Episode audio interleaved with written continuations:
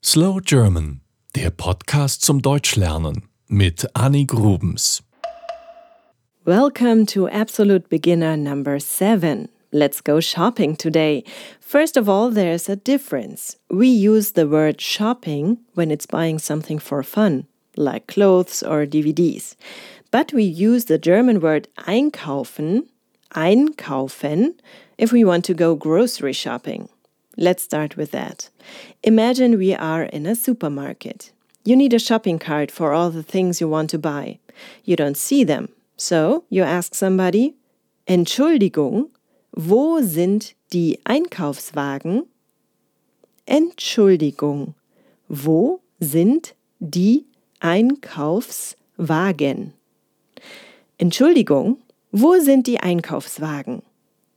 If you want to buy only a few things, you don't need a shopping cart, but a small basket. You ask, Entschuldigung, wo sind die Einkaufskörbe? Entschuldigung, wo sind die Einkaufskörbe? Then you go and pick up the things you need. Let's say you can't find mustard. Then you ask, Entschuldigung, wo finde ich den Senf? Entschuldigung, wo finde ich den Senf? Or, Entschuldigung, wo ist der Senf? Entschuldigung, wo ist der Senf? You see, all these questions start with Entschuldigung. It just means excuse me and is a polite way to catch somebody's attention. Entschuldigung. Entschuldigung.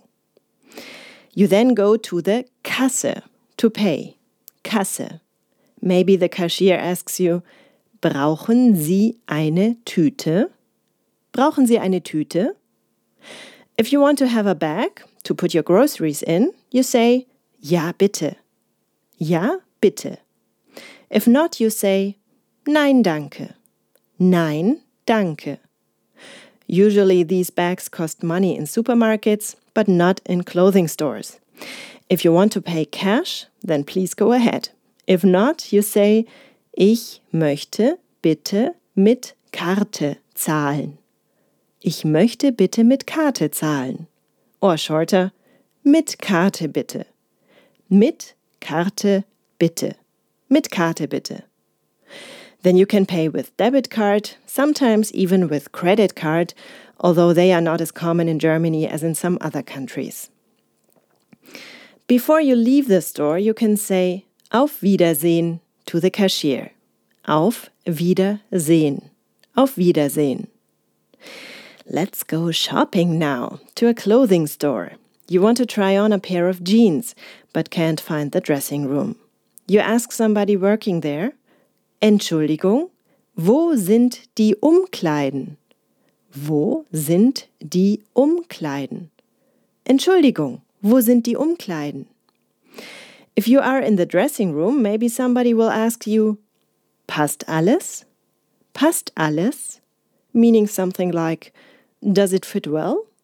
You can answer with, Ja, danke. Ja, danke. Or with, Nein, die Hose ist zu klein.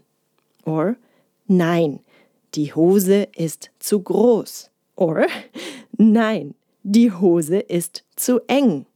Or, nein, die Hose ist zu lang. You see, there's many things that can be wrong with a pair of pants. Klein means small. Groß means big. Eng means tight. And lang means long. Oh, I almost forgot that pants can be too short too. Nein, die Hose ist zu kurz. That never happens to me. Maybe you see something but you can't decide whether to buy it or not. You want them to hold on to it for you until you make your decision. You say, Können Sie mir das bitte zurücklegen? Können Sie mir das bitte zurücklegen? Or, kann ich das bitte zurücklegen lassen? Kann ich das bitte zurücklegen lassen? Kann ich das bitte zurücklegen lassen? Or did you buy something and realized it was too small? Then take it back and say, Ich möchte das bitte umtauschen. To exchange it for the right size. Ich möchte das bitte umtauschen.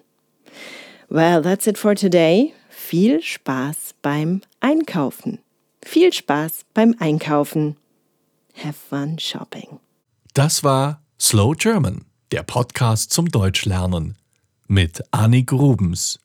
Mehr gibt es auf www.slowgerman.com.